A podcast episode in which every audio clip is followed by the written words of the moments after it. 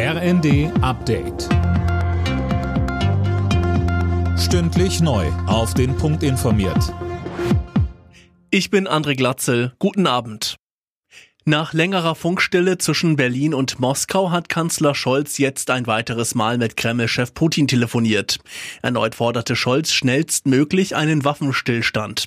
Putin wiederholte offenbar seine Behauptung, in der Ukraine würden Nazis herrschen.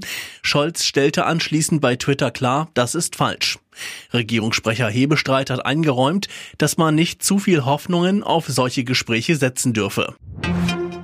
Die Umweltminister der Länder machen sich für ein Tempolimit auf deutschen Autobahnen stark. Zwar befristet, aber sofort, Anne Brauer. Ja, genau, um gerade vor dem Hintergrund des Ukraine-Kriegs Sprit zu sparen und damit einerseits die Abhängigkeit von Energieimporten zu senken und andererseits auch dafür zu sorgen, dass nicht Lebensmittel als Biosprit im Tank landen.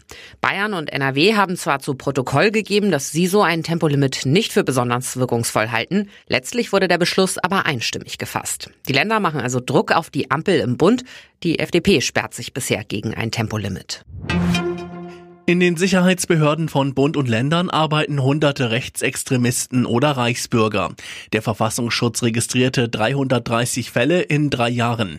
In gut der Hälfte der Fälle ging es dabei um die Mitgliedschaft in einschlägigen Chatgruppen. Bundesinnenministerin Faeser stellte bei der Vorstellung des Berichts heute klar, wir dürfen nicht zulassen zu keinem Zeitpunkt, dass unser demokratischer Rechtsstaat von innen heraus sabotiert wird. Das schulden wir auch der ganz überwiegenden Mehrzahl der Angehörigen des öffentlichen Dienstes, die jeden Tag für uns auf der Straße den Kopf hinhalten. Und gerade ihr Ruf darf nicht in Zweifel gezogen werden. Ein Kabelbrand in Hamburg sorgt mindestens bis morgen früh noch für große Probleme im Bahnverkehr im Norden. Die Auswirkungen treffen nicht nur den Regionalverkehr, sondern auch die Fernverkehrsverbindungen in den Westen und den Süden.